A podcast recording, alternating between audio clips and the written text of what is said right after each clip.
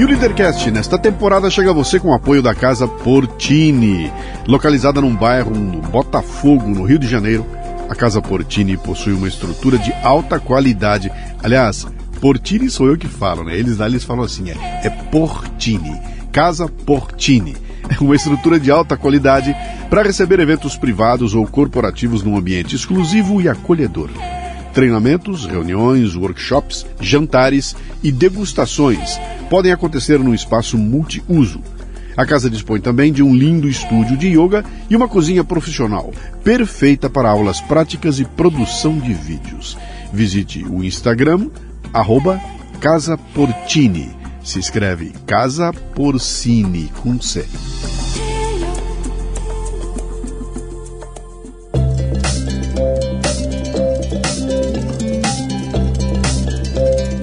Marca é um conjunto de expectativas, memórias, histórias e relacionamentos. E cabe a você trabalhar para que seus clientes tenham a melhor percepção sobre sua empresa e seus negócios. Bom, eu já sei que com relação aos serviços e produtos você está se garantindo, mas e quanto às memórias e relacionamentos? É aí que a gráfica Viena pode ajudar, com uma seleção de brindes que deixarão sua marca evidente na memória de seus clientes. São agendas, planners, cadernos, cadernetas e muito mais. Brindes originais e personalizados ou um projeto exclusivo, na medida de sua necessidade. Faça o download do catálogo em graficaviena.com.br e grave sua marca no coração e mente de seus clientes. Gráfica Viena, consciência ambiental e qualidade por natureza.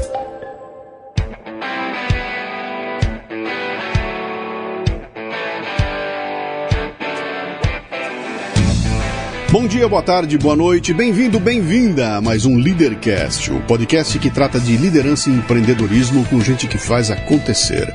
As convidadas de hoje são Mara Belal e Marisa Barbara, duas profissionais de áreas distintas, mas que têm em comum o interesse pela neurociência da comunicação. Um dia, elas se encontram, começam a trabalhar juntas até concluir que estava na hora de lançar um livro, o Comunicação Consciente, o que comunico quando me comunico. Um papo muito interessante sobre comunicação e liderança. Muito bem, mais um Leadercast, sempre começando contando como é que meus convidados chegam até aqui. Isso aqui é um caso antigo, Antigo. muito antigo, do começo dos anos 2000. E depois eu conto como é que a gente chegou aqui, né? Mas Tá o fato bom. é, eu vou contar um- um- uma parte interessante. Eu recebo um release de uma empresa de comunicação. Como é o nome? Baruco. Baruco Comunicação, que me manda, ó, Luciano, tá, estamos aqui com os clientes nossos estão lançando um livro, etc e tal, e me dá o nome dos autores, eu bato o olho no nome. Ah. Quando eu vou contar porque que foi engraçado isso aqui, né?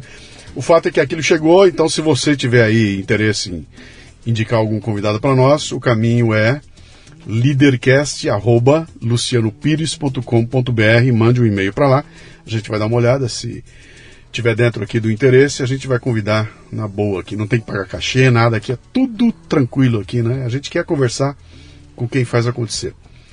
Meninas, tem duas, até tem três perguntas para começar esse programa aqui, que são as únicas três que eu faço questão que vocês. O resto pode chutar à vontade. Essas três vocês vão direitinho. E uma das três, como vocês são mulheres, eu abro mão. Se você não quiser responder, não precisa, tá? bom. Então eu preciso saber nome, idade e, e o que é que faz. Ok, meu nome é Mara Belal, eu tenho 66 anos e o que eu faço procuro viver o melhor possível. Eu sou fonoaudióloga de formação e atualmente eu trabalho como uma pessoa que desenvolve pessoas. Você vai dar um papo maravilhoso. Eu sou Marisa Barbara, tenho 57 anos. Ah, hoje, eu vou contar de hoje então, né? O que, que eu faço? Eu desenvolvo pessoas por meio da comunicação e da neurociência social. Que maravilha.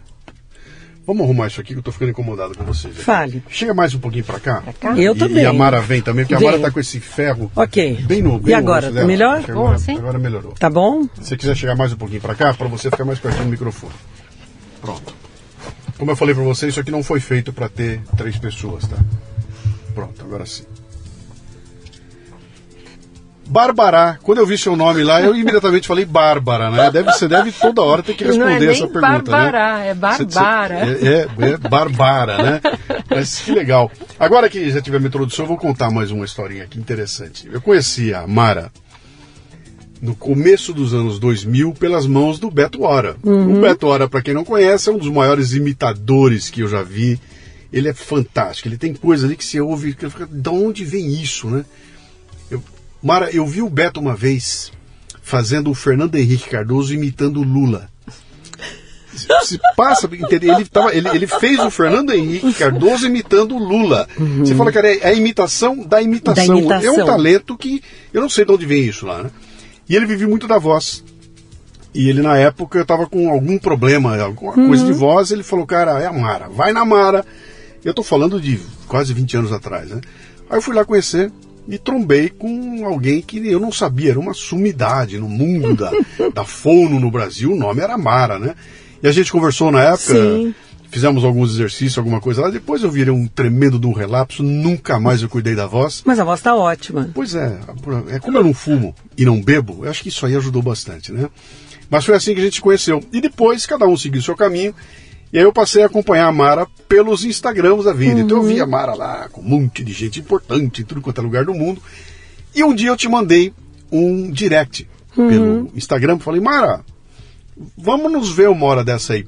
E eu não me lembro se você respondeu algo do tipo assim, cara, uma hora a gente vai conversar. Acabou que não deu em nada. Eu também não lembro. Então, eu não sei o que aconteceu, eu sei que a gente, eu falei, mas ficou no meu. Uma hora eu vou pegar a Mara e vou trazer ela aqui, né? E aí chega o release da companhia dizendo que a autora do livro era Barbará, Barbara. era Barbara e é Belal. Eu falei, Você ah, viu? tá aí a Mara, então. É, agora ela não escapa, né? Mas vamos, vamos trocar uma ideia então, né? Ah, nasceram onde?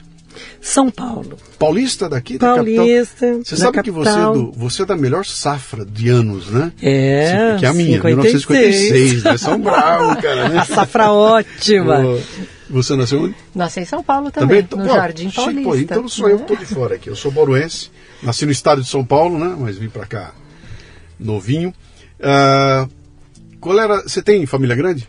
Não, família minúscula, muito pequena. Pai e mãe? Pai e mãe já falecidos, pai alemão, mãe italiana, uma irmã, um filho, É, tá bom. E você? um marido. E o marido? Bom. Um marido. É, não é, não é o primeiro. Tá, mas, mas, é- mas lá. mas tá parte, firme, faz parte, faz firme. parte. Família pequena também, um pouco maior que a da Mara. Eu tenho dois irmãos mais velhos. E meu pai e minha mãe são brasileiros, mas meu pai é de origem síria Aham. e minha mãe de origem libanesa. Então uma mistura árabe boa aí. É, legal. E aí ela teve só uma irmã, então poucos primos, Uhum. três primos, e meu pai era filho único, então família é isso, Uhum. pequena. O que, que você queria fazer? Eu queria ser do lar. Então, quando, quando você era criança, né? Eu queria ser do lar. Você queria, Queria ser ser do mãe, ter um monte de filhos, cuidar da casa. Eu queria ser do lar. Aí virei dólar. Estou não deu certo. Estou surpreso aqui. Pois é. Você era uma pessoa que eu não imaginaria que queria ser do lar. Pois eu achava Eu até acharia que se você falasse pra mim, seria agora. É, Depois de tanto não, tempo falando, agora "Ah, agora, não. agora eu quero ser. Hã? Mas sabe, talvez porque como minha mãe trabalhava muito fora, minha mãe era desquitada, que era um, um evento assim, quase pecaminoso e ilegal. Sim. Então, meu pai faliu, ela teve que sair para trabalhar, duas filhas pequenas e etc. E eu achava aquela coisa de não ter a mãe em casa, de ter a mãe trabalhando, achava aquilo muito pesado, triste, eu não queria. Então, eu queria casar, ficar em casa, cuidar dos filhos. É claro que era uma consequência de uma situação Sim. que não era verdade, porque eu me encontro super no meu meio profissional, eu não consigo me eu não consigo me destacar da minha profissão, eu levo a minha profissão para minha vida em todos os momentos, mas originalmente de criança eu queria ser do lar. Como é que você chegou nessa profissão? É Eu cheguei na profissão, foi uma coisa tão engraçada, né? Porque eu era muito nerd. Fiz colégio Bandeirantes, era a primeira da classe. Você está falando de nerd e nos anos 70. Nerd nos anos 70. O conceito nem existia. cara, Você CDF. nem existia, Era era CDF. né? Eu- Atenção, garotada, vocês que estão nos ouvindo aqui, que não tem a menor ideia do que nós estamos falando. CDF é, é, é, é- é cu de ferro, que era aquela molecada de óculos que estudava, Sim, que sentava na primeira fila, que eram os melhores da sala de aula e que recebia um dedão na cara, era o CDF, que hoje é o nerd. Nerd, né? Que é o nerd. Eu tô, muito bom. É, e eu adorava estudar, sempre gostei de estudar, sempre tive uma sede por cultura, conhecimento, etc. E, mas eu era uma CDF diferente, porque eu era divertida, eu era popular, todo mundo copiava os meus cadernos, todo mundo ach- eu não era aquela CDF nerd, óculos, que é mal-humorada, não, eu era muito divertida, né? E, e adorava aquilo. E fui prestar vestibular ainda com um pouco daquela ideia, ter uma profissão meio período, né? Imagina, eu que trabalho três períodos por dia. Ter uma profissão meio período, o que que vai fazer, o que não vai fazer. Então eu vi várias coisas. A arquitetura que eu achava maravilhoso, mas o meu traço é muito ruim, meu desenho era muito ruim. Ainda não existia AutoCAD, nem computador, né? Hoje teria resolvido. Aí estava inaugurando uma profissão nova no Brasil, zootecnia. Eu achava lindo, porque começava com Z. Lindo, lindo. Mas também não fazia parte. E eu li fonoaudiologia, a profissão estava começando, os primeiros cursos, trabalhava com comunicação, e eu achei aquilo tão interessante, porque eu era ótima aluna de biologia, de todo esse tipo de matéria, e fiquei entre fonoaudiologia e linguística mas eu achava que eu teria uma dificuldade muito grande de inserção profissional fazendo linguística. E resolvi ir para fono e me encontrei. Amei, o curso foi validado no meu último ano de faculdade, então eu fiz uma faculdade com curso que não era nem reconhecido, nem validado. A profissão foi reconhecida depois que eu me formei. Fui presidente da Sociedade Nacional, da Internacional, contribuo muito, sou profundo, tenho uma vida associativa muito grande e, e puxa vida, nossa, E não tem um- poderia imaginar uma profissão melhor para mim. E tem uns clientes de peso, Tenho clientes maravilhosos. gente que depende da voz para viver. Né? Tenho portanto, clientes cuidar daquilo, maravilhosos, né? clientes fiéis, clientes de 20 anos, 30 anos, 40 anos, gente cuja voz move o Brasil, Sim, sim, sim. move os negócios. Nós vamos explorar Inspira. Isso, vai explorar isso um pouquinho mais. E você, me conta a sua história. Chega mais pertinho um Bom, pouquinho aqui. é, inicialmente eu queria melhorar a vida das pessoas. Eu era, essa história está no livro, né? Tá. Está nos agradecimentos, está lá, mas eu vou resumir aqui. É, eu, Você entende o que eu estou fazendo aqui? Eu entendo. primeiro quero saber a base Sim, das duas. E aí a gente vai, Vai, voar né? aqui, né? Não, Então, vamos de- onde você veio, qual é a tua influência e É, eu, experiência? eu tinha, eu era mais nova eh, de não só de, dos dois irmãos, mas dos primos também. Então naquela época que não se falava bullying, eu sofria muito bullying de todos. É. E eu não entendia por que, que as pessoas faziam isso umas com as outras, por que, que elas falavam daquele jeito. E aí, quando chegou na época de escolher o- a faculdade, eu falei, ah, eu vou querer fazer psicologia. E fui fazer, faz- fiz Dante Alighieri. É, e aí naquela época tinha os cursos técnicos, né? A- o ensino médio era, fui fazer patologia porque eu imaginei que eu ia fazer psicologia. A surpresa foi que eu odiei biologia e naquela época a psicologia tinha muita aula de biologia e a minha orientadora falou assim, olha, eu não sei se você vai gostar. Eu estava sem saber direito e um professor de matemática me entregou assim, você devia fazer alguma coisa ligada com computação. Computação? Como assim? É, você gosta, é boa em análise, você é boa aqui nessas coisas de An- anos- lógica. Que anos era? 80? 80, 80, Anos 81. É, entrei na faculdade em 82, Sim, isso mesmo, 80, comecinho, 81, isso mesmo, bem Chega- no começo. Tava chegando o personal computer. Tava chegando o personal computer, eu andei muito com, com ferramenta, com eh, ferramenta no bolso da calça para abrir os microcomputadores para tocar Ventoinha. a ventoinha, sabe? Quebrava toda hora, era uma coisa. Eu abri muito disquete para explicar para as pessoas não terem medo do disquete. É.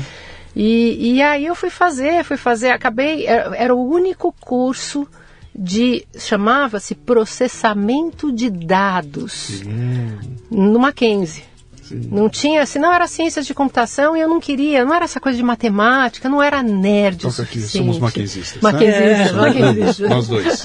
Então era um curso, na época chamava processamento de dados, que hoje é sistemas de informação. Tanto é que eu nem falo processamento de dados, porque está no diploma, mas as pessoas entendem melhor como Você sistema ia de trabalhar no. CPD. Ia trabalhar Você no trabalha CPD. dentro de um CPD. Dentro de um CPD. Aquele lugar refrigerado, É, com aquelas máquinas gigantes, ficava Mas- um zumbi do tempo. zzz, o tempo Mas, todo. Luciano, pior que isso, porque na época eu peguei exatamente a virada. Uhum. Eu era inimiga do pessoal do CPD. Sim. Porque eu estava tirando tudo do CPD e colocando nas mesas de trabalho. Você estava saindo do mainframe Exatamente. Exatamente. Então, e aí que começou muito a ver que aí eu fiz um MBA voltado para a direção de empresas e para mudanças, porque para mim me fascinava essa questão. Sim. Eu ficava fascinada com essa questão de mudanças. Sim.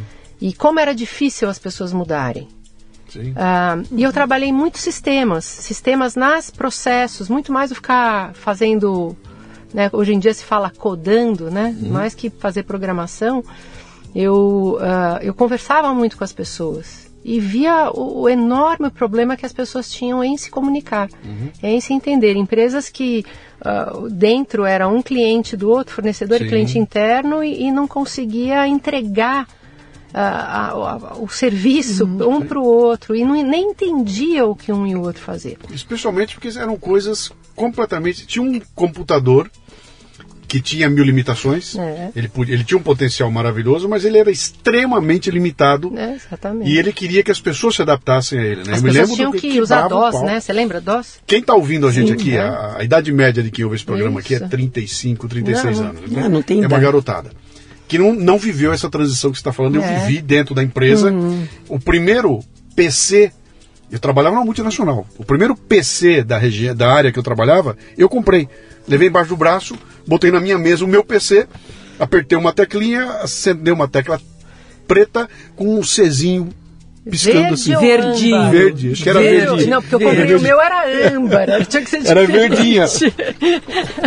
Aí eu vi aquele Czinho piscando e falei, bom, E daqui não tem nada a fazer. Não tinha um treco chamado mouse. Imagina. Nada. E a gente começou, então, a transição para transformar aquilo numa ferramenta de trabalho foi um negócio de mudança cultural. Eu, pô, eu fazia catálogos para a empresa na mão. É. E aí, de Nossa. repente, era lá dentro. Foi um, foi um Na- choque, no né? O mundo vira. a- os, os novatos, como é que chama? Os calouros, Calouros, né? É, entregavam a- a- os cartões furadinhos. Sim. Falava para o calouro, vai lá e cola de novo.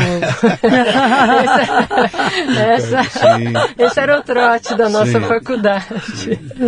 Como é que vo... e você seguiu um caminho então corporativo? Eu segui o foi caminho corporativo, essa foi só a minha primeira carreira. Depois eu fui para Tá. o mundo executivo, assumi a direção administrativa e financeira de empresa, Mas sempre tinha os juri- dentro do- do mundo corporativo, é Mundo isso? corporativo, ah, planejamento estratégico, cultura, M&A, porque aí eu voltei para a área de consultoria, Tá.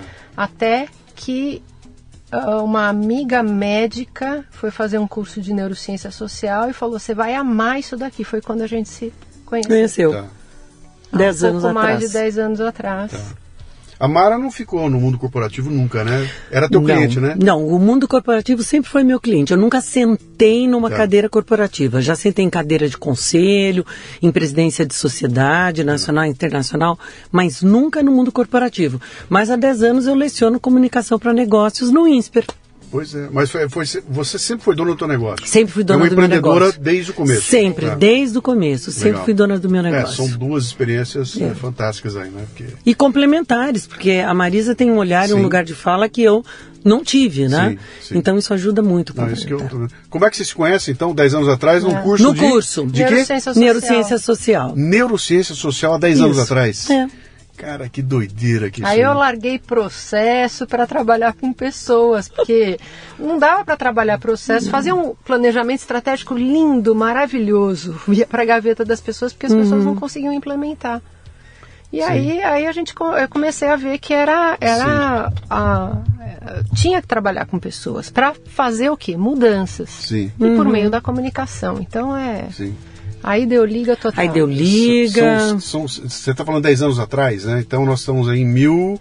Em Em 2011, 2011, final de 2010, 2011, É, 10, o bicho 11, já estava, 10, já é. estava interessante lá. Porque eu me lembro da. A minha, a, minha, a minha viagem no mundo corporativo foi de 82 a 2008, né? E eu passei por toda a transição lá dentro, a transição do computador para do mainframe para o computador PC e a transição da gestão, né, que sai daquela coisa do comando e controle para uma coisa mais aberta, né? Ah, Tudo isso que está se falando hoje a gente viu nascer naquela época lá atrás, né? E sempre houve um choque gigantesco. Eu trabalhava numa indústria de autopeças, então era uma indústria de engenheiros. O pessoal acostumado a ser prático, a ter uma planilha Excel e todas as somas dele davam um mais um dava dois, sempre. Sim. E aí caía na minha área, que era o marketing e comunicação, onde um mais um dá 1,8, 2,2. Pode dar várias coisas, várias, várias E aí coisas. a gente chegava na reunião de resultado e cada um te falava a sua linguagem. Era um quebra-pau tremendo, porque não existia essa coisa da neurociência, Sim, não tinha nada, né? E, Luciana, essa questão da neurociência, ela começou a ser aplicada nas organizações, nas empresas do Vale do Silício. Sim. Porque são engenheiros Sim, e eles são muito pra... os engenheiros são pragmáticos. sim. Então não pode ser uma coisa viajadora, não pode ser, tem que Sim. ser coisa que funciona. E a neurociência da liderança, que nós duas somos especializadas na neurociência da liderança, que é a neurociência social, que- voltada para a liderança. liderança Uhum. e que a, a- o que a gente trabalha de comunicação é sob essa perspectiva da, da- Tá. dessa neurociência. É, é o que funciona para as pessoas. Vamos Sim. explorar isso mais. Vamos. né? É. Só uma pausinha aqui. Posso ligar esse ar? Claro. Pode. Se Eu já ficar ia- frio, alguma coisa Não, assim, não, você tudo me bem. avisa, tá? Eu sou do calor. A minha sala é um iglu. Ah, a minha. Sempre. A minha sala é Então um não vou iglu. tirar mais o casaco. Não, fica com ele. bem. Eu já estava. Já... Se ficar aí, vocês me pedem eu dou uma. Não, uma tá ótimo. né? Porque Vamos, vamos, vamos, vamos- vamos explorar mais essa questão da, da neurociência aí, porque eu- tem muito tabu em cima disso, né? tem muita Sim. coisa complicada que se deve à ignorância. As pessoas não sabem direito o que é, né? Quando você fala neurociência, parece uma coisa tão hermética, né? Coisa dos caras em cada lugar. E para mim, sem mergulhar fundo e olhando muito superficialmente, eu vejo isso tudo como uma tentativa de traduzir eh, essa coisa toda da ciência que ninguém entende para o dia a dia, sabe? Como é que eu venho para cá, entendo como funciona a cabeça das pessoas e aí então eu vou poder eh, partir para a execução, né? Então antes de aprender, eu, eu brinco, cara, antes de aprender, entrar num curso para aprender vendas, você tem que aprender a pensar, cara. Né? Depois que você aprender a pensar, você faz o curso que você quiser da vida, mas aprende a pensar primeiro. E para mim isso é neurociência, né? Como é para vocês? É, em primeiro lugar, Luciano, não existe só uma neurociência, são neurociências, são várias. Então tem a neurociência que estuda o envelhecimento, o Alzheimer, o Parkinson, a demência, que é mais voltada para o ponto de vista clínico. E o que nós fazemos é a neurociência social, quer dizer, como é que o cérebro ele define a nossa interação. Porque n- o nosso cérebro ele veio formatado para trabalhar em rede, usando a linguagem de vocês de tecnologia da informação. Nós estamos bem quando nós estamos na rede, na rede da conexão social. E por que da liderança? Porque líder, liderança não é genética, é escolha. Você escolhe, você é líder ou liderado. As duas posições são ótimas. Mas é uma escolha, não é assim, ah, ele tem DNA de líder. Não existe. Mas eu escolhi em algum momento ser líder. O pior é quando o chefe não é líder e quando alguém, o estagiário é líder, ele acaba impactando a empresa e você que viveu no mundo das organizações e eu que ouço as dores do mundo da organização, Sim. sei que isso é bastante comum, né, Luciano? Sim, é, é- é interessante. Eu, eu, eu fiz bastante trabalho em cima da questão da, da liderança e eu sempre dizia. Eu, eu lancei um livro em 2012 chamado Diário de um Líder, né? Onde eu conto um milhão de histórias que eu aprendi ao longo do tempo. Faço no final eu faço uma isca intelectual no final. ó. Conclusão e solto ali algum aforismo, alguma coisa ali, né? E naquele livro eu dizia o seguinte: eu falei, cara, eu, eu sou de uma época em que eu nunca vi tanta gente falar de liderança ao mesmo tempo.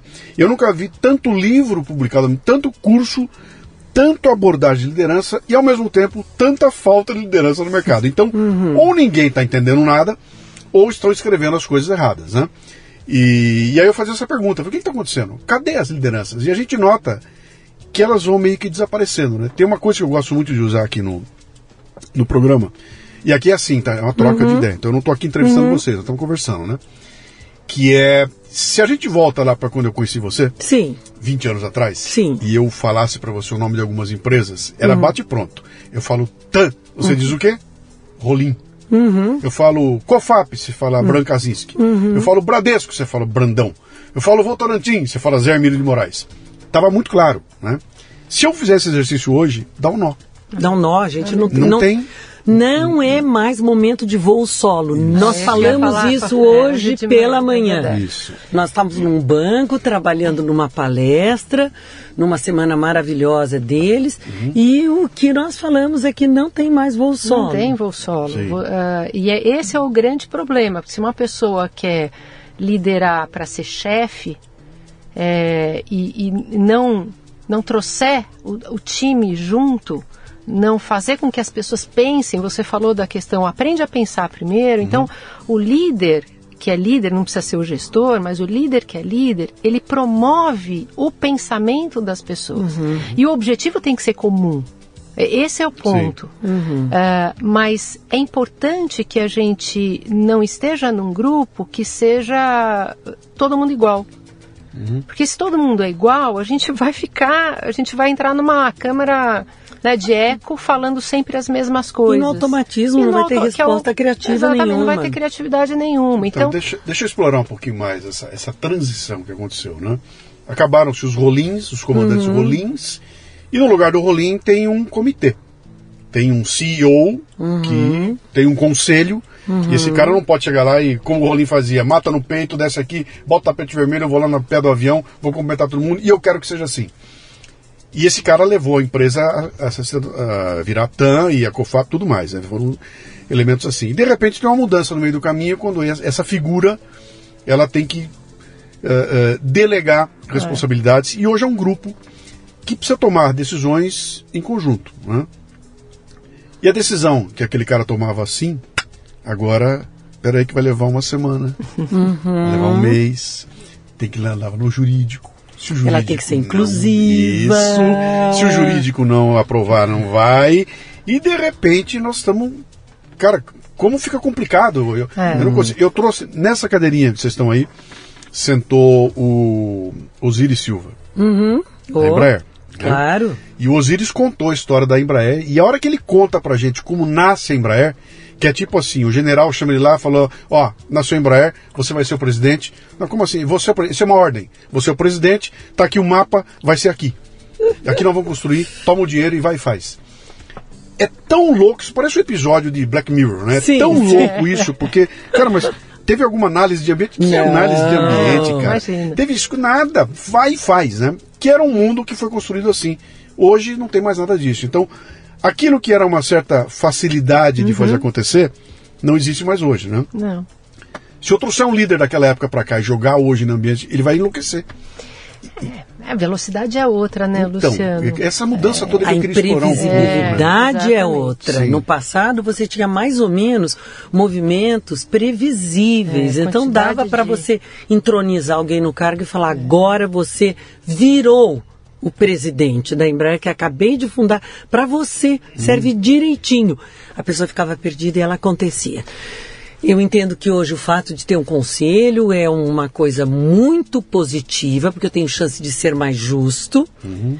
eu tenho chance de fazer o grupo crescer como um todo e de calcular risco. Entendo que em algumas situações parece que eu tenho gargalos, que a coisa leva mais tempo, mas representa melhor o mundo, Luciano. Representa melhor o mundo. Não, a quantidade de informação que nós temos hoje para lidar é gigantesca. E se a gente for pensar na função do executivo, na função do conselho, são funções diferentes. O executivo tem que fazer acontecer. Uhum. E dar lucro todo ano. Dar, exatamente. O conselho, é, o conselho com governança, uhum. tem que pensar na organização para a perenidade da organização. São coisas muito diferentes. Ah, nós não, não temos mais certeza de nada. Uhum. Então, quando a gente não tem certeza, e essa é uma das, das necessidades humanas, a ambiguidade, a informação ambígua, coloca o cérebro da gente em tilt, né? A gente uhum. não, não, não, E fica perdendo tempo com isso. Uhum. Então, o que a gente precisa buscar no mundo é clareza com tanta mudança, não dá mais para fazer planejamento estratégico uhum. de 10 anos, não, 5 sim. anos. Você pode até fazer de 5 anos, mas você tem que diminuir o seu horizonte e ir acompanhando é, em eu, muito menos eu, tempo. Eu digo, eu lancei o um curso chamado uhum. Planejamento Antifrágil. eu falo assim, a visão você pode ter de 10, 15, 20, Exato. 30 anos. Mas o planejamento, cara. Aliás, aliás, para ser os, os, futuristas, eles pensam uhum. 10, 20 anos. Sim. Mas eles fazem isso para trazer para cá. Sim. Sim. Eles vão então, até lá. Chama, chama-se efeito Merlin. É. é. Efeito Merlin, lá né? Voltar. Eu vou até lá, olho para trás e falo, bom, para estar aqui onde eu, eu estou, o que, que eu tive que fazer lá para chegar até aqui, né? Exatamente. É, exatamente, né? Ah, não é por causa disso que tem tanta gente enlouquecendo aí, não, hein? Tem o pessoal todo enlouquecido, série, porque, cara, é muita decisão para ser tomada numa velocidade brutal. O Rolim não tinha a pressão de velocidade Não, que o presidente da TAM de hoje tem. Não. Ele não tinha ah, as ameaças que o presidente da TAM hoje tem, né? Será que não é isso que está enlouquecendo? o Olha, cérebro não foi feito para tanta... A pressão é muito grande, a velocidade é muito grande. Se a gente lembra nos, nos diários do Churchill, que ele dizia que quando ele se indispunha com alguém, ele escrevia uma carta, colocava toda em disposição, fechava, guardava e guardava por um mês.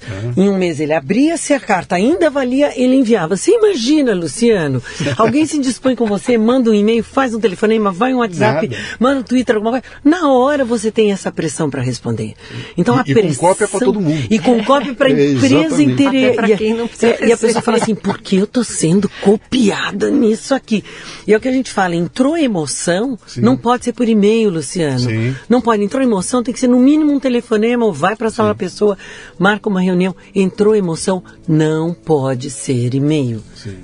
É, recentemente o, o CEO da Airbnb fez um vídeo para demitir as pessoas e colocou no. jogou na empresa. Foi super criticado. Isso não se faz. O que, que se passa na cabeça Pois de um é, cara para pois agir é, assim? exatamente. E não era o CEO de uma empresinha... Não. Não, né, pelo amor de né, Deus, é, é Airbnb. Airbnb. Que é, é, é, Mas então, eu volto para aquela pergunta, né? Não é isso que está enlouquecendo? Vocês têm notado isso? Tem muita gente. Vamos- Nesse momento é complicado tocar nesse assunto, porque a gente vem de uma pandemia, vem de dois anos, que Uhum. Sim, enlouqueceu sim, todo mundo. Todo mundo. sim. Eu tenho uma tese de que 100% da humanidade foi contaminada pela Covid. Todo mundo pegou. E alguns a Covid se alojou no- na mente e destruiu a capacidade cognitiva. Então você está vendo os caras falando absurdo, de gente que eu admirava, que eu lia. E eu olho hoje e falo, meu, o que aconteceu com esses caras, né? Enlouqueceu todo mundo? É, tá Houve todo uma mundo. loucura total. Mas quando eu vou para o mundo corporativo, eu tenho notado uma coisa importante que é me parece que, por um lado, houve uma juniorização, que é aquela história, cara, manda os velhos embora que conquistou muito caro, põe a molecada no lugar. Essa molecada vem falando quatro idiomas, com MBA não sei aonde, né? Cai aqui, tem que começar a tomar decisão, mas não tem mais a experiência que os velhinhos tinham. E aí começa uma bateção de cabeça, todo mundo apavorado. E as pessoas têm muito menos tempo hoje do que tinham lá atrás. Né? A dificuldade que eu tenho hoje de agendar um papo com o diretor de marketing de uma grande empresa, hoje é praticamente impossível, né? Não há agenda. E a, você entra na agenda para falar com a menina que não tem mais agenda. Tá todo mundo ultra ocupado, né? Então, de um lado eu vi uma juniorização, que de certa forma é- responsável por isso. De outro eu vejo a tecnologia chegando e, e essa cartinha que levava Sim. três dias para chegar para Chegar, você, agora leva 0,3 segundos para chegar, né? E do outro lado tem alguém demandando, vai, vai, me responde, me responde. Então, nós não temos mais. é, eu estou criando esse contexto louco para jogar o termo comunicação que, é, que Sim, interessa a vocês. sim. Né? Vira um nó. Vira uma loucura. E a gente começa a misturar as coisas. é, quando você fala que botou emoção, Não e aí a encrenca aparece, né? pode Que aí aparece a tal da inteligência emocional, a dificuldade de Sim. gerir pessoas e tudo mais, né? Que, cara, eu, eu pensei que era só eu mandar fazer e tá feito. Não, cara. Não. Tem alguém que entendeu diferente. Tem, você tem um cara de 40 anos que não vai entender igual um moleque de 22, cara. E nenhum dos dois tá errado. Os dois estão certos nas carências dele. Você que não entendeu. Como é que é esse melê todo? Ficou mais difícil, Mara? Eu acho que ficou mais difícil porque a visibilidade é maior. Então tudo é mais visível, o erro é mais visível, tudo é gravado, tudo é registrado, tá no Instagram, tá aqui, tá no Face, tá no LinkedIn, tá não sei o que, saiu no jornal, saiu em, em todas as mídias. Então antes levava-se mais tempo, a visibilidade era muito menor e eu mantinha os erros, eu mantinha as loucuras mais dentro de casa. Hoje não, hoje tudo é muito, extremamente visível. E esse excesso de, forma- de informação é tão grande que as pessoas desligam.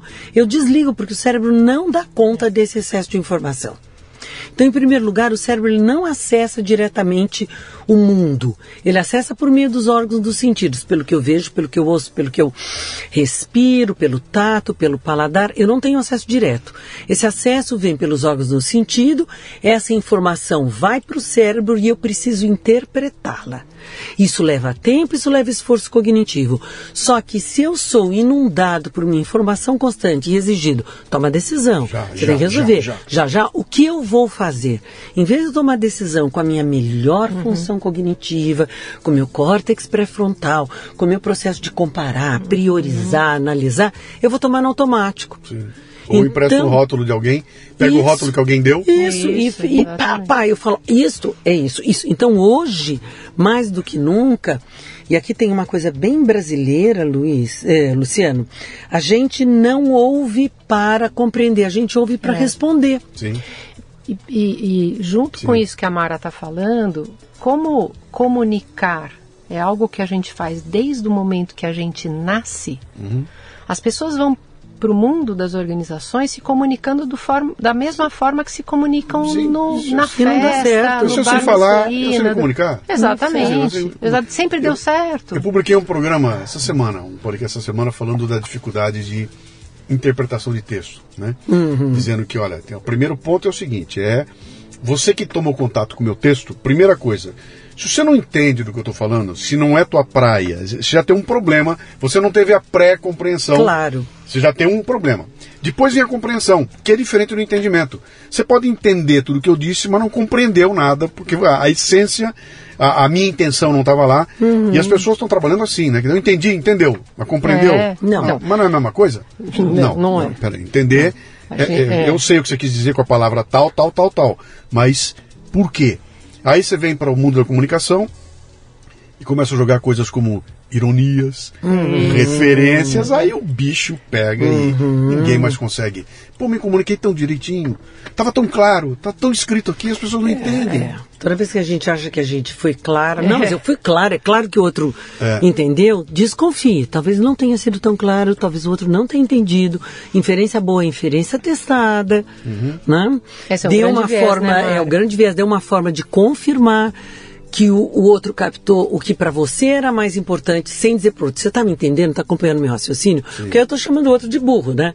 Mas é, eu fui clara de tudo que eu falei, o que foi mais importante para você, até para a gente poder se guiar nessa interação com o outro. Se a gente eh, for pensar, nós temos, nós captamos toda a informação que está à nossa volta. A maior parte dela, milhões, de 11 a 50 milhões de, do que a gente pega, eh, bits por segundo, Sim. nós só percebemos. Processar mesmo sai de 16 a 50 bits por segundo. Se a gente pensar que nós temos bilhões de neurônios no cérebro, desde o nascimento, a gente vai vivendo a vida e vai formando nossas memórias. Essas memórias, elas ficam guardadas. Algumas memórias vão embora rápido, né? Mas Sim. as memórias mesmo, aquilo que a gente vive, fica guardado. A gente aprendeu a andar, a gente aprendeu a comer, a gente aprendeu a escovar os dentes. Nós não precisamos mais pensar nisso. Agora, na hora que eu capto a informação, esses milhões de neurônios, eles for- formam trilhões de conexões. O- impossível ter um cérebro igual ao outro. Se eu capto a informação do ambiente, o que, que eu faço imediatamente? Eu comparo automaticamente com a minha memória, com a minha experiência passada. Sim. E eu chego a suposições, eu busco o padrão. Essa é uma necessidade humana. O cérebro, nesse aspecto, ele funciona da mesma forma do cérebro dos tempos das cavernas que Sim. nós tínhamos que viver para sobreviver. É, é do mesmo tamanho, tem o mesmo peso, Mesma a mesma coisa. quantidade de neurônios. Então a máquina, o hardware É o mesmo. é muito parecido. É, só mudou a selva. Mu- Isso aí. Muito a selva é. e a moldagem, porque Sim. o, nós vamos moldando o nosso cérebro de acordo com o mundo que nós vivemos. Então, para mim, as pessoas sempre entram no meu mundo pela comunicação. Uhum. Para Marisa, elas entram pelo processo.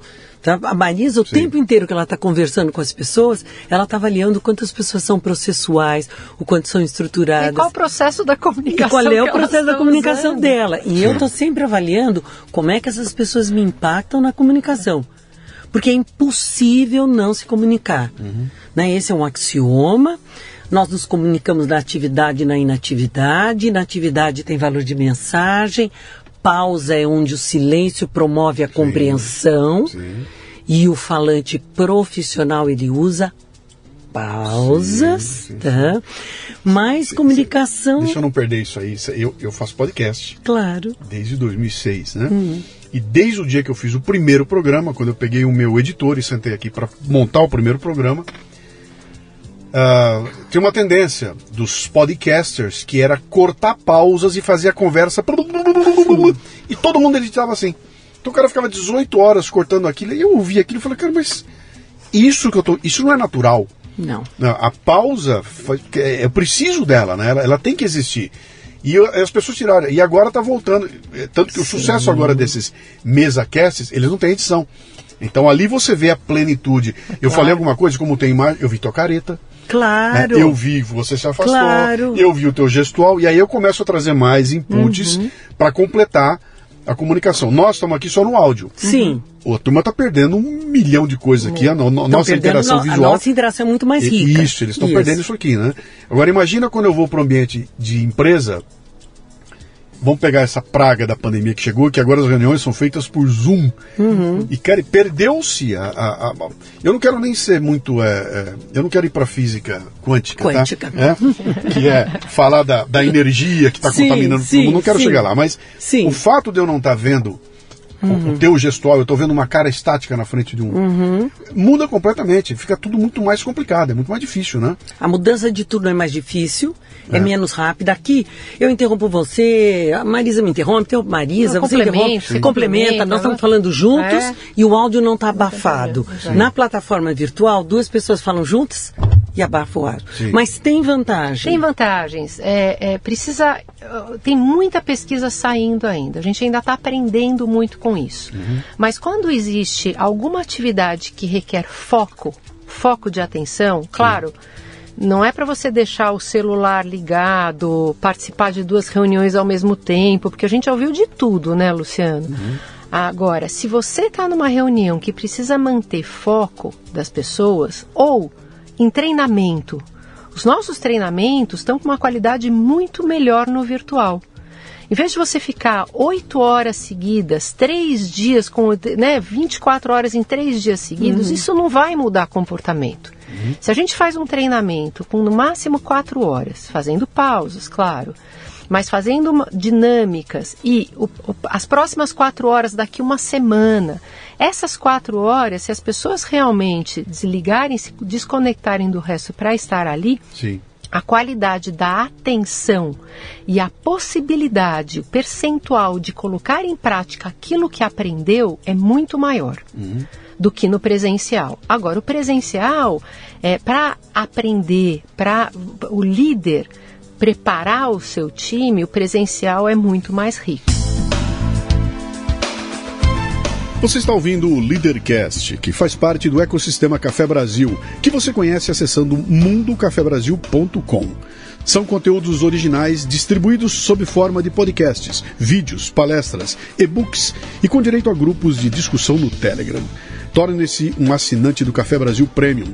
Através do site ou pelos aplicativos para iOS e Android, você pratica uma espécie de MLA Master Life Administration, recebendo conteúdo pertinente, de aplicação prática e imediata que agrega valor ao seu tempo de vida. Repetindo, mundocafebrasil.com. Como é que vocês falaram? É neurociência o quê? Social. É, você está falando da parte social. Claro. Da neurociência, é, né? Então, exatamente. esse então, social então, é que sim. faz essa. essa e cria, cria o, o, que eu chamo do bond, né? Sim. A gente se conecta. Ontem, ontem eu lancei meu décimo livro, Verdades e Mentiras, né? E é do que nós estamos falando aqui, a comunicação. E eu escolhi fazer um lançamento para um público minúsculo de 10 pessoas, uhum. porém com uma transmissão ao vivo. Então o grande público estava na, tava ao vivo. Na, ali ao vivo, né? Uh, terminada a apresentação, a gente afasta as cadeiras agora, traz uma mesa, bota um pano em cima e nós vamos jantar aqui, uhum. dentro Sim, do estúdio. Que lugar, né? gostoso. Né? O valor disso para aquelas sim, pessoas que estavam lá. Eu, eu, se eu tivesse falado agora, vamos todos até o restaurante ou não, não, não, não, comer, não, nada. Não, o fato de sentar todo mundo ali claro. é o social. É isso. Vocês estão então, colocando. O, o que a hora que eu estou presencialmente com outras pessoas, eu favoreço o engajamento, Sim. eu favoreço o desenvolvimento de liderança e apoio, conexão. Sim. A hora que eu estou no Zoom, a gente está usando o Zoom, mas em qualquer plataforma, claro. Meets, Google, tanto Teams, seja lá o que for, a hora que eu estou numa plataforma virtual, as regras são mais claras e mais obedecidas, uhum. o horário é muito melhor obedecido na plataforma virtual Sim. que no presencial. Sim. Os introvertidos, eles se sentem menos intimidados, porque eles têm direito à mesma janelinha que os introvertidos, como eu, você, Marisa. Uhum. Nós três, num presencial, a gente tira a palavra dos introvertidos. Uhum. Não porque a gente seja exibido, porque a gente gosta da interação. Uhum. E a gente não tem medo de falar besteira. Falou besteira, corrige. Ri de si mesmo. E o introvertido, que é um grande observador, se ele para, pensa, observa, fala e não saiu exatamente bem, ele vai se sentir muito ruim naquela interação. Sim. Então os, o, a plataforma virtual acabou favorecendo o introvertido, ela permite essa questão de, é, de eu ter uma melhor, não é nem igualdade, né? Mas uma melhor oportunidade. É, é. Lógico que vai depender de quem está liderando a reunião, mas o, o, introvertido se sente muito mais confiante, confiante em se colocar e, e se expor do uhum. que no presencial. E nós vivemos isso no INSPER também, no período da pandemia. Sim. Os alunos introvertidos, eles gostaram das aulas. É claro que depois todo mundo queria voltar para o campus. As pessoas estão muito felizes de se reencontrar. Nada substitui o contato presencial. Sim. Presencial no mesmo ambiente, não presencial na plataforma. É, agora... O que nós vamos ter que trabalhar é uma combinação. Sim, Aconteceu uma coisa curiosa, quando começou a pandemia aqui, meu calendário de palestras foi destruído em uma semana, né? Fum, acabou, não tinha mais palestra. Né? Aí eu vim para o curso online, fiz uma série de coisas aqui e fui observando ao longo do caminho e falei, bom, olha o que começou a acontecer aqui, né? Eu fui obrigado a traduzir minhas palestras do palco para o online. Para quem nunca fez isso, é um pavor, é um horror, porque você perde o teatro, você perde o teatral, você Sim. perde o timing, você perde a piada, você faz uma piada, você não escuta a risada da plateia. É muito ruim a transição.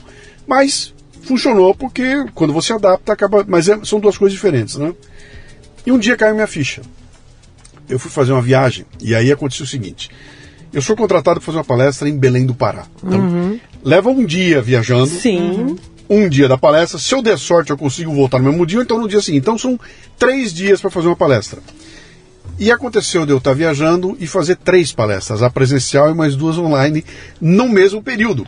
Aí eu olhei para aquilo e falei, cara, eu estou passando o recado aqui, então, quando voltar ao normal, que voltarem as, as presenciais, construiu-se um mundo de, do, do, virtual, né? Sim. Do digital, que não vai morrer. E as empresas começaram a olhar e falaram, pô, pera um pouquinho, então eu consigo conversar com meus 1.200 funcionários Ao mesmo tempo. e não só para aqueles 200 que eu levava até o hotel tal, né? E isso trouxe uma série claro. de benefícios ali, né? Que, então, entender o valor de cada um e equilibrar as, as, os dois é, é o é ponto. Mas aí a comunicação fica ainda mais desafiadora. Né? Fica desafiadora. A gente gosta de usar essa palavra, né? Nós é. precisamos nos adaptar a isso também. Quando você estava falando, vai todo mundo decidir muito rápido, estou voltando um pouquinho àquilo que nós falamos antes. É por isso que nós uh, falamos sobre comunicação consciente. Nós precisamos, tem que ter técnica, é Como profissional. Esse é o nome do livro? Comunicação São consciente. O livro chama assim? É. Tá. Comunicação consciente, o que comunico, quando me comunico.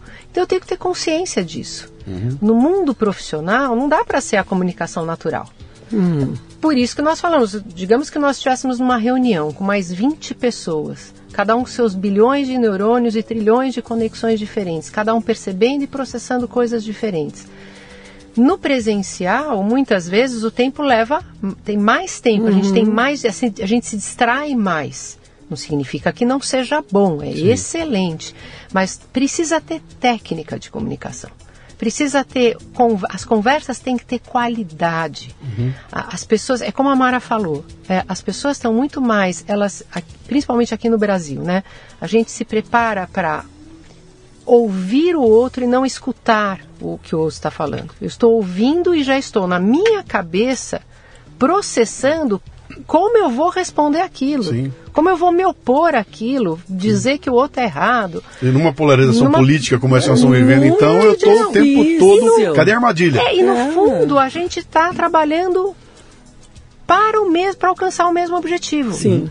Então, Mas se a tua postura for de ficar pensando para me puxar o tapete, a minha postura vai ser de me preparar, cadê a armadilha dela? exatamente. Como é que eu não deixo? E aí eu não estou mais E preocupado aí é com um essa contra construção. o outro, é um É. contra o outro.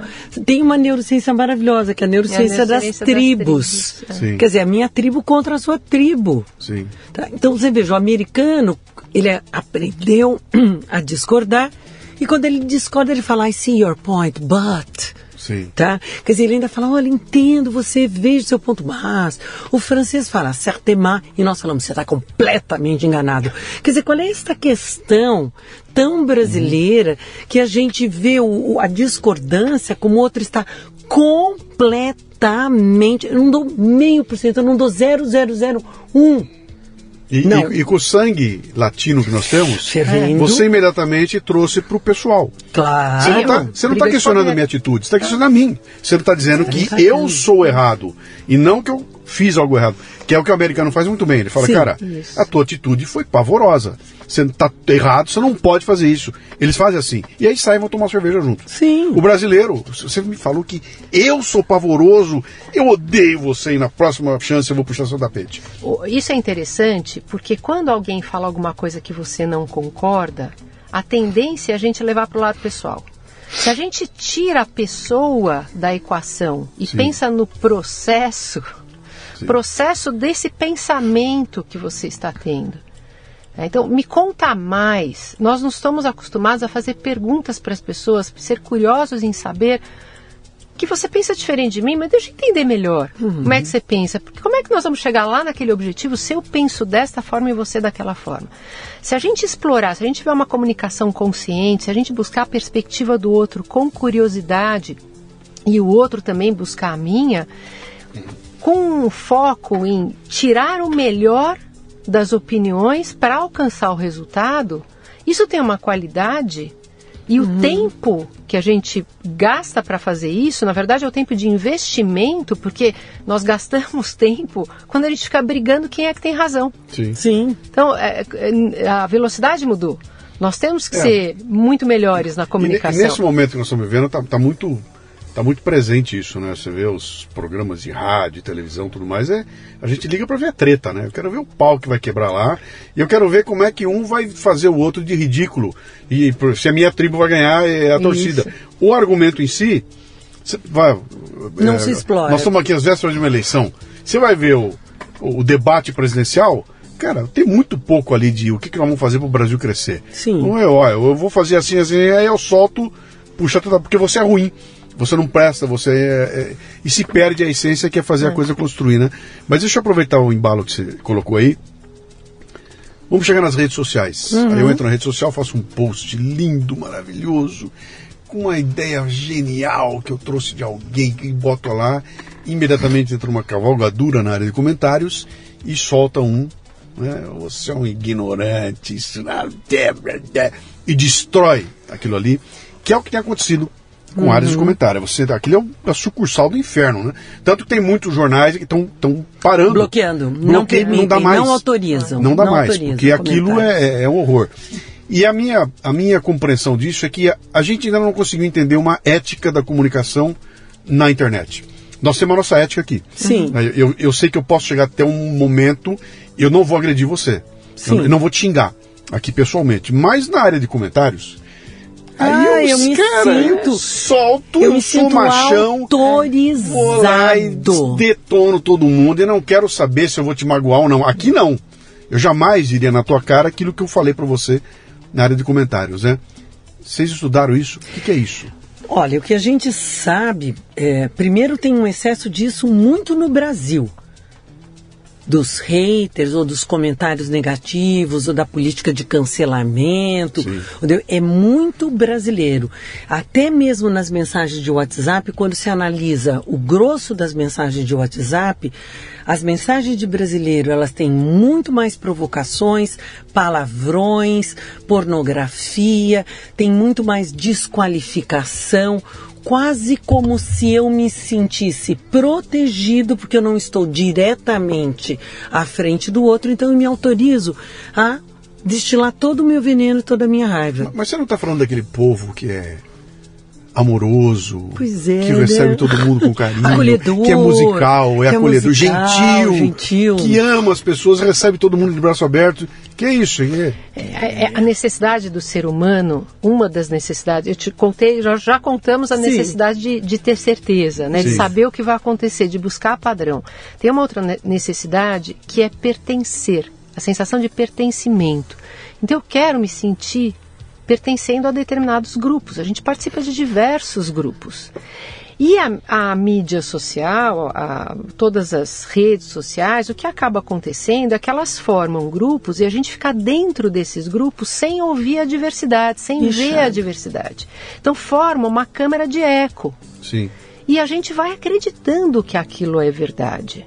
Então, a, é- a- a neurociência das tribos, é, essa parte da neurociência social, ela estuda tudo isso, estuda a teoria da conspiração, é, e, e estuda, inclusive, analisando diversos twitters, mensagens de várias, várias, eles, eles usam mais o Twitter mesmo, né? Que é uma rede forte com relação a nervosa, isso. é, né? é nervosa. nervosíssima, é. Exatamente. Então o que eles viram é assim: se você quer se projetar, chamar atenção, ter- fala sobre um tema e começa quando você coloca palavras com emoção.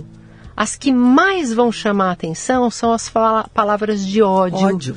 Sim. que tem morte. Aí eu fico que tem- visível. Aí eu fico visível. Eu fico visível. Não é uma briga de é é poder.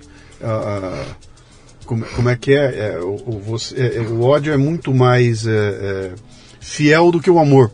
Ah, Você sim. consegue, né? O amor você consegue acabar com o tempo, o ódio nunca morre. Tá? Ódio, Tem eu uma, adorei, tem, adorei. uma, tem uma frase que foi cunhada por um neurocientista de um estudo que ele faz que diz o seguinte: o ruim é mais forte que o, O bom. bom. Sim. É, então, o que, que ele fala?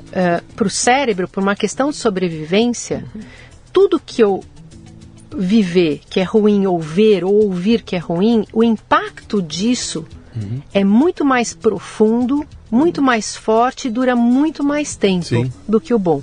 Então, feedback. Sim. Você recebeu um feedback ruim. Eu tenho certeza que mesmo que você já está longe da, da vida de empresa, de empresa É. você lembra quem te falou, como Não, é falou, só- eu, quanto eu- tempo. eu entro no post que eu coloquei ali, tem 100 comentários dizendo que eu sou o máximo e eu deixo de dormir porque teve um que Teve entrou um- e Mas é xingou. claro. Os outros 100 não estão nem aí. Né? Não, e Eu publiquei, eu ninguém- publiquei um podcast, um programa chamado O Poder do Mal. Uhum. Mal com U. Com Que é, ele se refere a, é A o pessoa bom contra o mal, mal. não é o bem contra o mal, né? Sim. É o poder do mal. É um livro, é, foi editado nos Estados Unidos, não tem em português. Eu peguei esse livro, destrinchei o livro inteirinho e fiz um podcast, tem três horas e pouco de duração. Onde eu pego o livro, eu faço um sumário do livro comentado, né? Sim. E nesse livro ele vai falando, ele vai contando. Você vai lendo o livro. Eu comecei a fazer no começo da pandemia e eu não consegui parar, porque estava descrevendo tudo que estava acontecendo Sim. ali, como a gente se choca com o mal e as fórmulas que ele trazia. Ele falou, cara, é muito claro, sabe? É assim, assim, assim, você vai cair, você vai entrar no, no- Vão puxar seu tapete, você vai ficar apavorado, e quando você ficar apavorado, você tá pressa, você vai tomar decisões Sim. que eles querem que você tome. E aí ele dá uma formulazinha lá que eu achei uma delícia, né? Que ele fala, ele conta de uma experiência que o pessoal fez com casais que tem um casamento muito duradouro. Durou demais, né? E o cara falou: qual é o lance ali? Não é que eles não brigam. Esses não são casais que não brigam, eles, pelo Sim. contrário, eles são casais que brigam, mas onde cada um dos dois tem a preocupação de causar quatro bons impactos para cada um, Um impacto, impacto ruim. negativo, claro. Quatro para um, né? Então ele falou, com isso você neutraliza um. Então Sim. toda vez que você tiver com num ambiente ruim, crie quatro oportunidades, né? E aí quando o cara fala, ele fala, pô, pera um pouquinho, cara, o ruim eu até que eu não consigo controlar. Porque pô, foi alguém que falou ru- rude comigo, foi alguma coisa que eu fiz que não deu certo, tentei, ah, qualquer eu não consigo controlar. Mas os bons eu posso controlar. Com certeza. Espera um pouquinho, eu posso parar agora e ele tomar um cafezinho ali na esquina. Vai ser um bom, né? Eu posso ligar para um amigo meu e falar, cara, é outro bom, né? Eu Claro. posso mandar um presente para alguém, é outro bom. Então, eu consigo criar quatro coisas boas Sim. para neutralizar essa. E no final do dia. Sim. Só que a gente, conscientemente, a gente só está preocupado com o ruim, né? Eu não estou preocupado em causar coisa Ele boa. é né? mais forte do que o bom. Sim. Agora, embora o cérebro fique muito antenado para pegar o ruim, quando as pessoas são grosseiras na comunicação, que é uma coisa que incomoda muito, Sim.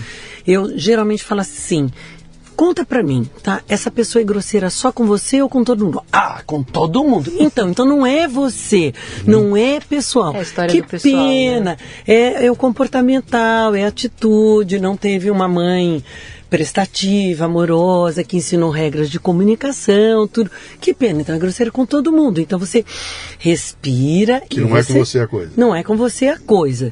Agora, por outro lado, o cérebro ele quer o prazer, ele quer a conexão. Então a gente que nós brasileiros queremos ser amorosos, queridos, mostrar afeto, música, futebol, alegria, saímos na rua e etc.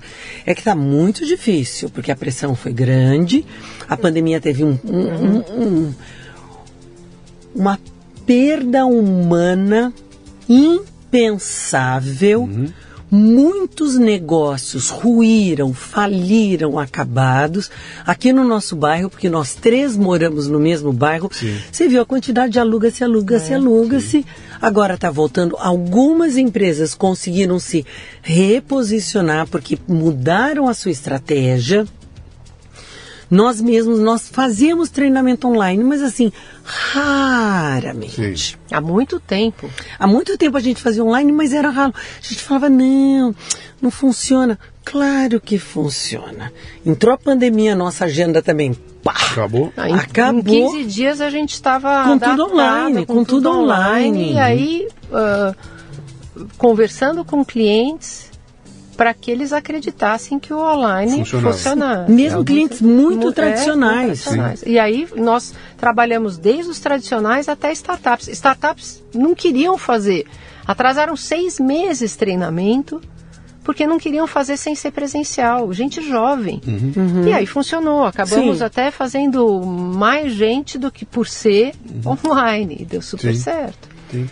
É, é- é que tem algumas coisas aí que tem que são interessantes. A minha experiência com online também foi muito legal, especialmente quando eu peguei alguns clientes que entenderam que eles não iam receber a mesma coisa. Sim. Era, o, o conteúdo está lá. Tá lá. A entrega é completamente diferente, né? É diferente. Mas havia também uma outra coisa ali que foi onde eu notei uma diferença brutal que eu vendi cursos, Sim. um monte de cursos, né?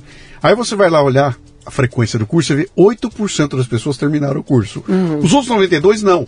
E tem cara lá que nem fez o curso. E aí eu fui dar uma sondada e eu descobri que é assim com todo mundo.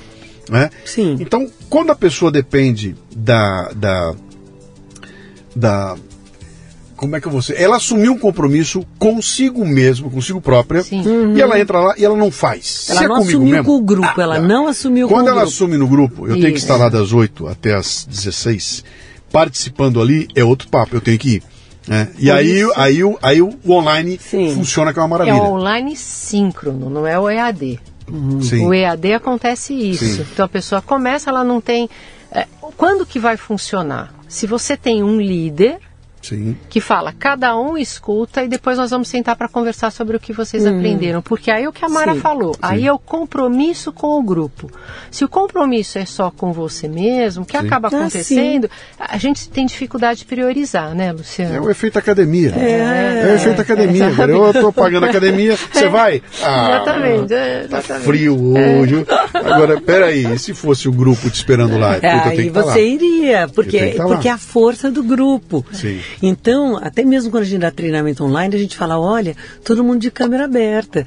Porque. Sim. Treinamento de comunicação, pra começar, É, de né? comunicação, câmera fechada. Uhum. Não tem como, não tem como. Todo mundo de câmera aberta, porque inclusive ajuda o cérebro a entrar em Sim. sinergia. Sim. Porque eu tô vendo a reação do outro, tô vendo o olhar do outro. Todo mundo de câmera fechada é aquela coisa absurda. É, o cara da câmera fechada, ele não tá lá. Ele não, Não tá, ele não, está. tá presente. Ele não está Aí é presente. uma voz Quando que vai está, aparecer. eles avisam, olha, estou com com conexão ruim, É. estou dirigindo, já estou chegando no escritório, eles avisam, vem correndo, mas do contrário é isso que você falou. Não, Tanto é que quando a gente desliga, né, fica o cara, a pessoa Fica, fica, lá. Quando divide nos grupos, a pessoa não vai pro grupo. Mas, Sim. mas em empresa é difícil isso acontecer. Isso, isso Uhum. a gente, quando a gente faz com empresas que têm essa, eh, esse compromisso, a gente já faz um, um pacto logo no início. Vocês se encontraram, então, fazendo um curso. Isso. Um curso de neurociência, Neurociência, social. isso. Né?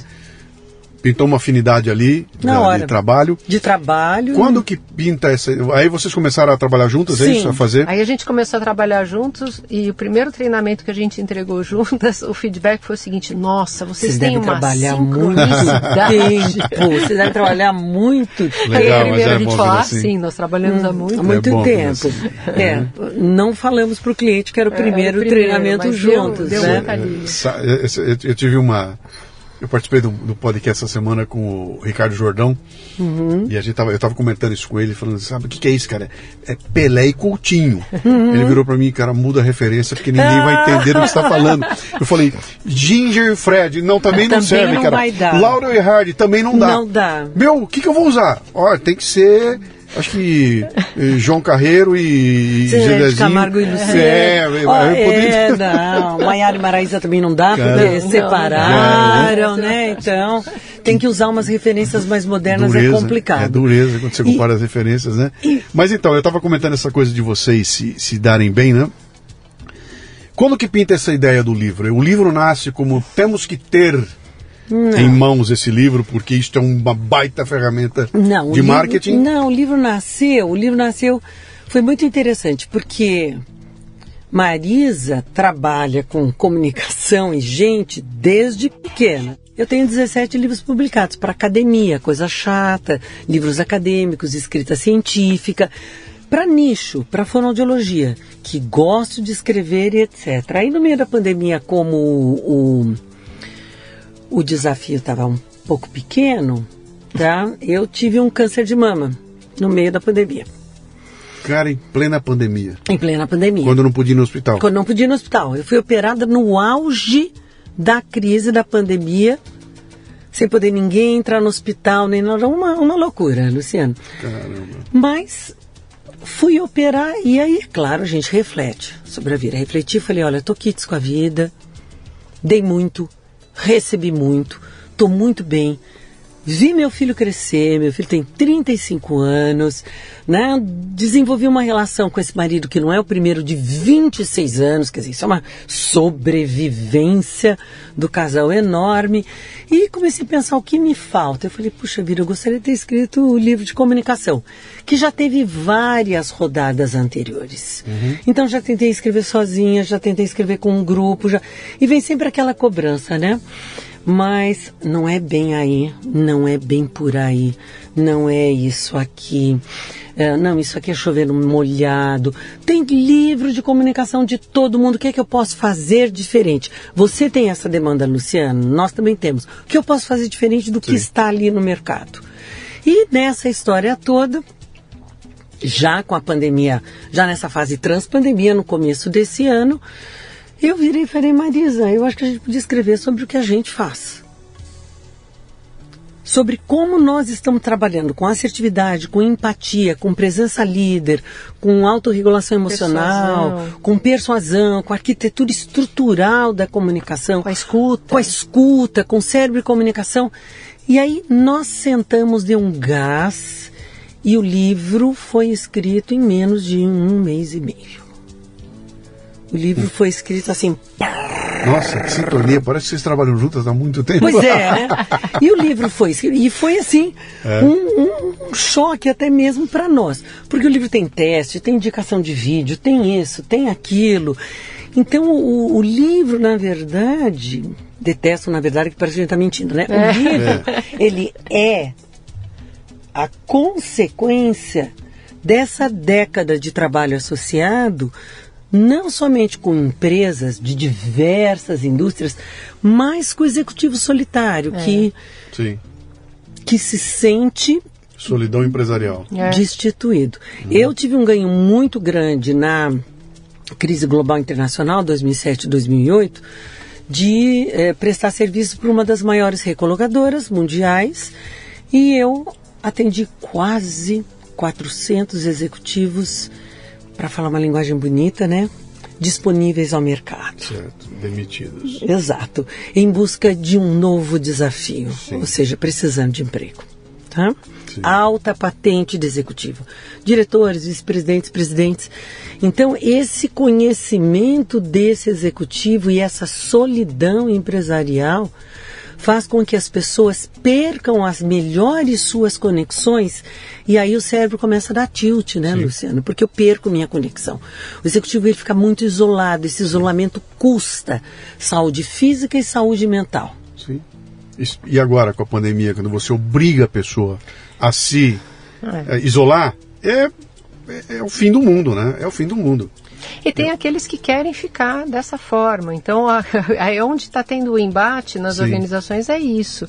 É, a turma Agora, do TI é, quer ficar em casa, né, é, né, E até Não, tem a ver, também, né? porque... Tem algumas uh, áreas que se justificam. Tem algum, é, tem algumas áreas que justificam. Eu, eu tenho alguns amigos que estão nessa luta nesse momento. Eu tenho um amigo que tem uma empresa de comunicação e eu visitei ele antes da, da, da, pandemia, né? Pô, me apontou, mostrou lá, tá vendo aquele prédio ali? Nós estamos ali negociando, vamos pegar três andares ali. Um negócio maravilhoso, né? Vamos mudar, porque tá crescendo, a gente fundiu com outra empresa e era pum, pandemia. encontro com ele outro dia, fui almoçar com ele. E aí? Falei, ah, cara, home office para todo mundo, né? Mas como é? Já está acabando a pandemia. Falei, não, mas eu não quero voltar. É. e a turma? A turma também não quer voltar. Então o resultado como é que é? Tá maravilhoso o meu resultado. É Caiu o custo barbaramente de um lado e os clientes aumentaram a demanda. Cara, nós nunca ganhamos tanto dinheiro. Claro. E agora? E aquele prédio? Que prédio, cara? Já desfizemos. É isso. O meu, que você conheceu, já desfizemos. Nós estamos com um pequeno escritório. E ele falou, e a coisa mais genial que aconteceu foi a seguinte. Eu tinha uma política na empresa que eu não contratava ninguém que morasse a mais de 3 quilômetros de onde eu estava. Porque a gente não queria ninguém perdendo tempo. Hoje, cara, eu tenho um funcionário meu em Rio Branco, é. cara que eu trabalho comigo há um ano e meio, eu nunca vi o sujeito, nem sei se eu vou encontrar com ele, e eu tenho gente trabalhando para mim, tudo quanto é lugar, sem problema nenhum. Eu posso Olha ter as loucura. melhores mentes. Sim. Nós demos cursos para colegas que estavam em Portugal, Chile, nos Estados Unidos, lá de Nova York, porque o lado da Califórnia, Sim. claro, tem um fuso horário complicado. Mas nós tivemos clientes que a gente jamais teria. Sim. Jamais teria condição, porque para essa pessoa fazer uma viagem ou para nós, fica financeiramente inviável. Então você pode ter as melhores mentes trabalhando num projeto, Luciano. Esse é, esse é a grande vantagem do online e do é, digital, é, né? Que é. você pode fazer. E também é o grande, uh, a grande ameaça, porque começa a aparecer coisas que a gente não imaginava. Semana passada eu tive batendo um papo, acho que até falei no outro programa aqui, com um amigo meu que disse que ele ele estava perdendo desenvolvedores da empresa dele para empresas do exterior. Uhum. Então o cara ganhava uhum. 10 mil reais aparecia um cara de Nova York oferecendo para ele 10 mil dólares. É, ele ia é. trabalhar para o cara. Falou que agora começaram a aparecer as empresas indianas e dizendo para o cara: vem trabalhar para mim, eu vou te pagar 10 mil dólares e você não precisa falar inglês. Pode falar em português. Claro. Eu não preciso nem inglês. Nós estamos preparados aqui para tratar com você em português. Cara, os caras vão trabalhar para para a empresa de é. fora, né? É dinheiro entrando aqui no Brasil, mais grana Com vindo. certeza. Mas você vê que loucura, né? No começo você falou de diversidade, agora então Sim, com certeza. virou um nó, porque eu não, eu não tô mais tratando de diversidade de, olha, é, o sujeito tem uma cor diferente, ele tem uma, uma cultura um pouco diferente, ele, mas é todo brasileiro. Uhum, sim. É. Aí você joga um iraniano no pedaço que está lá no Irã. Sim. Onde uma piada aqui é uma ofensa gigantesca é. para eles, né? Uhum. Cara, então, vai virar uma, a comunicação é... vai virar uma coisa muito mais. Agora, depende complicada. do tipo de trabalho. Quando é um trabalho Sim. mais técnico, é uma coisa. Quando você tem que tomar decisão em grupo e esse grupo Sim. tem culturas diferentes, você também precisa entender como deve se comunicar com essas pessoas. Uhum. Por isso que, a, a, a, na verdade, a consciência, não só conhecer a cultura da outra pessoa, que você pode perguntar, Sim. sem dúvida nenhuma. Por exemplo, a tomada de decisão do francês é totalmente diferente Sim. da nossa. O francês Sim. ele vai ir contra você até o final, porque não é que ele está indo contra você ele vê aquilo, como é que pode melhorar? Como é que me explica isso, me explica aquilo? Então, dependendo, se você não está acostumado com isso, uma vez eu tive um, um cliente que ele estava morando na França, trabalhando num banco lá, e ele falou assim: não aguento mais a minha chefe.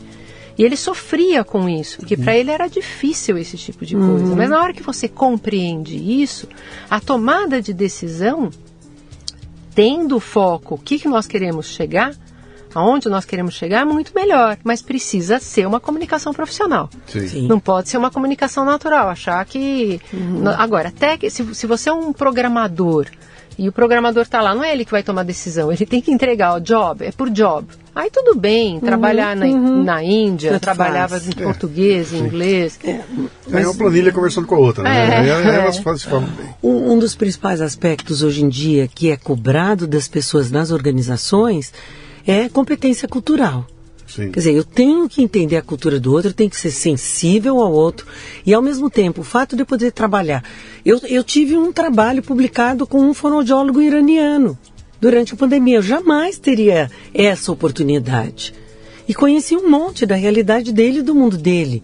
E nós tivemos um trabalho publicado em inglês, os dois com inglês de segunda língua com os nossos sotaques.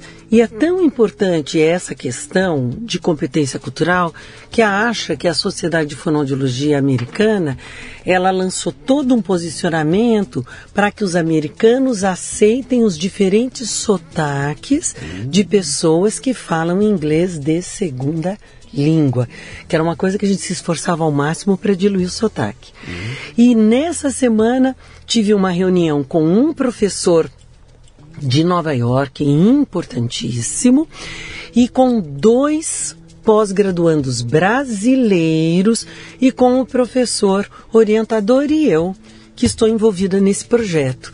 E o pós-graduando, com aquele jeito bem brasileiro, bem amável, bem gentil, falou muito obrigada por sua atenção e eu peço desculpas pelo, Pelo meu, meu sotaque. E o americano virou e falou assim: não, não peça desculpas. Eu quero aprender a entender o seu sotaque em inglês.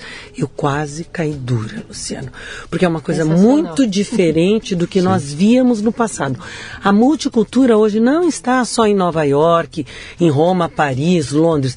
Ela está em Guarulhos, em Osasco, em Katmandu, em Tatuí. Ela está, ela está em todos os lugares. E eu tenho que ter essa sensibilidade. Mas eu tenho que entender que o outro vai falar com sotaque. É, né? E vai trazer algumas, algumas é, é, reações que são absolutamente inesperadas, Sim. porque faz parte da cultura dele. Aquilo que eu falei, a piada que eu contava na palestra Uhum. para brasileiros, que o pessoal racha o bico Não com dois sentido. indianos na plateia, foi uma tragédia. É, real essa história. Foi Sim. uma tragédia. Eu fiz a palestra, foi maravilhosa. A plateia subindo pelas paredes. Terminou a palestra, os caras não vieram falar comigo porque tinha dois indianos, empresa de origem indiana, na, que os caras ficaram indignados. Com uma piada banal que eu faço aqui, ou qualquer bobagem qualquer, os caras indignados. Queriam parar a palestra. Porque eram indianos. Claro. Erro deles, porque, peraí, você vai a Roma, Sim, tem que como os romanos. né, como né? os romanos. Você está em outro lugar. Aqui Claro. o ambiente é diferente, mas ninguém me contou que ia ter dois caras na plateia para eu poder falar, opa, eu tenho que tomar cuidado aqui. Eu- ninguém falou para mim, né? Uhum. Mas isso a cada dia fica um pouco mais, é, mais complicado, né? E, e, Luciano, você está falando algo que é o que a gente costuma dizer. Nós não temos o costume de fazer perguntas.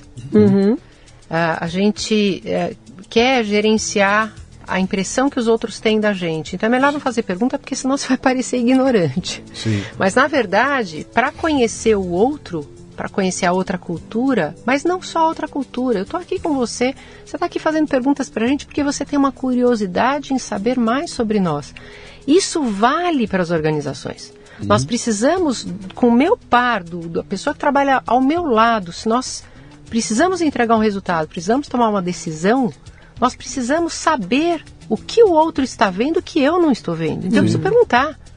E as pessoas não fazem perguntas. As pessoas querem mostrar que elas sabem, então elas só fazem afirmações. Ou então eu- vou entender a pergunta como uma ofensa, né? É, tá me ofendendo? Me exatamente. perguntando isso aí. Vamos partir para finalmente aqui, que nós estamos Vamos. batendo já no horário aqui. Ah, o que, que vocês estão oferecendo hoje para as empresas? O que, que é que se oferece? Uau. Quando você fala, eu vou aí, estou te vendendo o quê? O que, que a gente oferece? Deixa eu completar essa pergunta para você, pra dizer, é uma dor que eu tenho, vamos ver se vocês me ajudam aqui, né? Ah, eu desenvolvi o meu trabalho todinho desde o começo em cima de uma. que, que é o meu mote esse. O que, que eu faço? Eu ajudo as pessoas a melhorar o processo de julgamento e tomada de decisão. Que eu falei agora no começo aqui, cara. Antes de fazer o curso de vendas, aprenda a pensar. E aí você pode fazer o curso que você quiser. Então eu estou nesse aprenda a pensar. Ninguém paga por isso. É dificílimo de vender. Você vende o que? Que merda, cara. Eu vou comprar o curso de venda, vou comprar o livro do cara. Isso eu entendi o que é. Quando vem o Luciano Pires daqui, o que esse cara faz? É curso de venda? Fala, não, não é. Está antes da venda. É, é, do que, que é? Não, eu vou. É, é terror, é terrível, né? Como é que vocês fazem? Olha, é, eu entendo que o que nós fazemos é reduzir o ambiente tóxico das empresas. Sim. Por meio da comunicação e por meio da responsabilização de cada indivíduo. Que responsabilização é a habilidade de responder adequadamente a uma demanda. Culpabilidade é a habilidade de ficar culpando o outro. Não, Sim. não faço por causa do meu chefe, terceiro, etc. Eu sou bom, mas É, os sou outros são bom. péssimos. Os outros, né? você não sabe a empresa que eu estou. Você não sabe o meu chefe, a casca grossa que ele é. E você não sabe a meta que é irrealista. Né? Então, nós trabalhamos com comunicação humana, o lado humano da comunicação, começando pela escuta. Uhum. Objetivo e eixo condutor, destinatário e contexto, mensagem verbal e não verbal. Nosso foco de comunicação é muito grande, mas também liderança, como escolha, Uhum. segurança psicológica. Aí todas as tudo que está que completa a comunicação.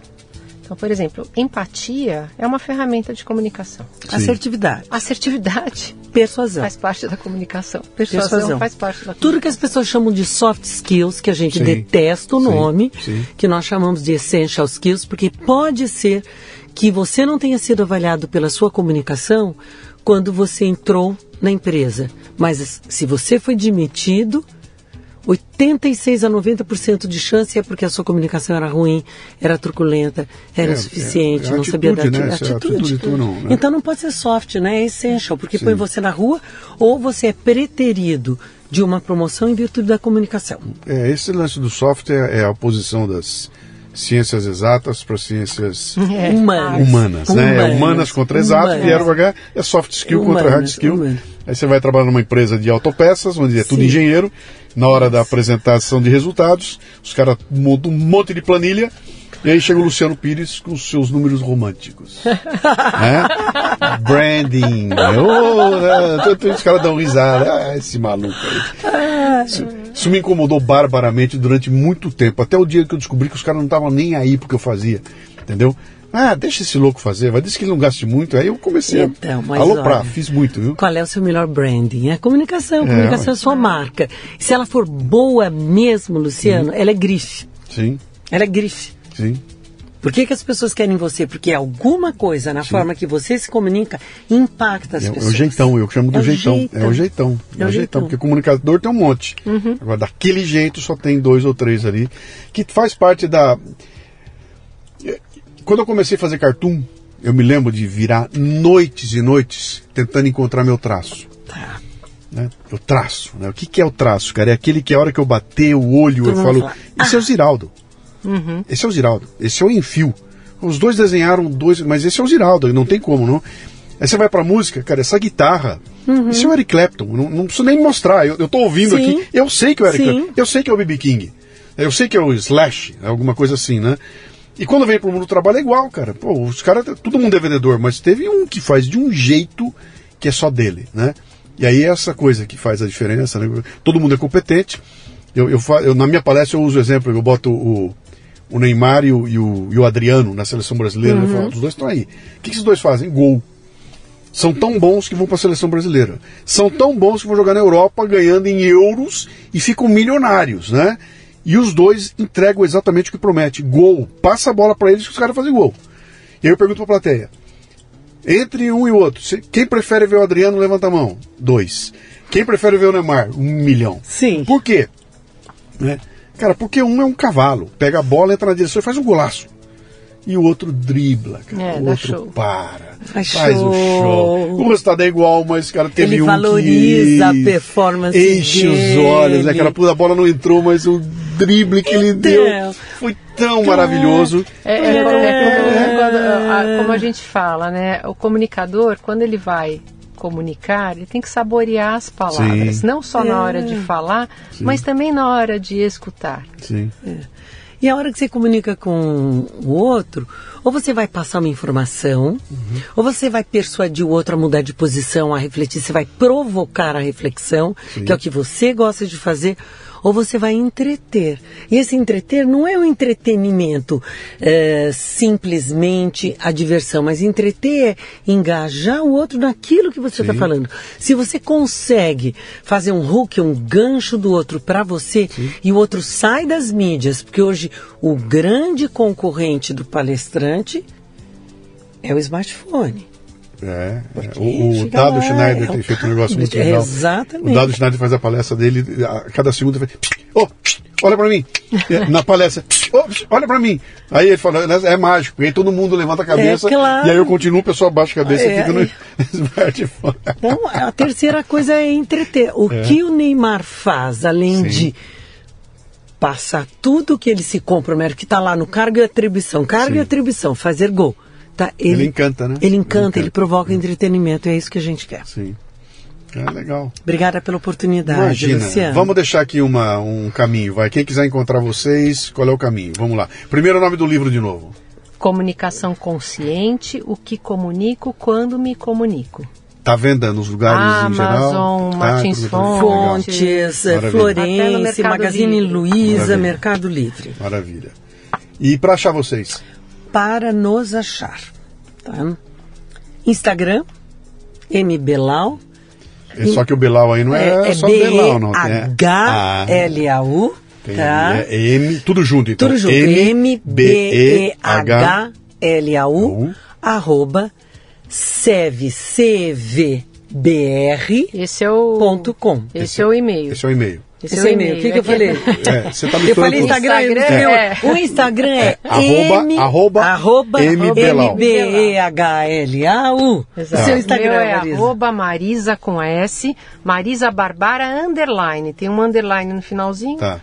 E nós estamos com um Instagram novo agora chamado Livro Comunicação Consciente. Que é mais fácil ainda. Que é mais fácil ainda. Pra... Arroba Livro Comunicacal Consciente. Consciente. Tudo junto. Tudo tá. junto. É, exatamente. Maravilha. E, e tem o nosso site também, né? uhum. né? Uhum. www.cevbr. CEV é? CV. C-E-V. Centro de Estudos da Voz. Aí eu okay. faço minha brincadeira, eu falo como TAM era táxi aéreo Marília Transporte Aerobaguiense. E agora, né, é Companhia Internacional. Sim. SEV originalmente era uma empresa que lidava apenas com a voz humana e hoje ela lida com a comunicação como um todo. Então é www.sevcevbr.com. sevbr.com. Perfeito.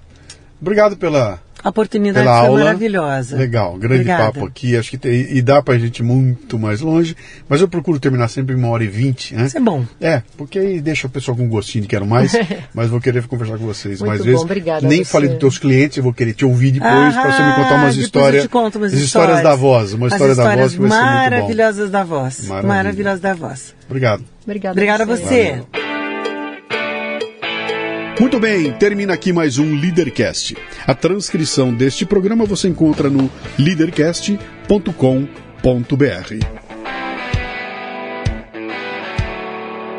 Você ouviu o Leadercast com Luciano Pires. Mais uma isca intelectual do Café Brasil. Acompanhe os programas pelo portal cafebrasil.com.br.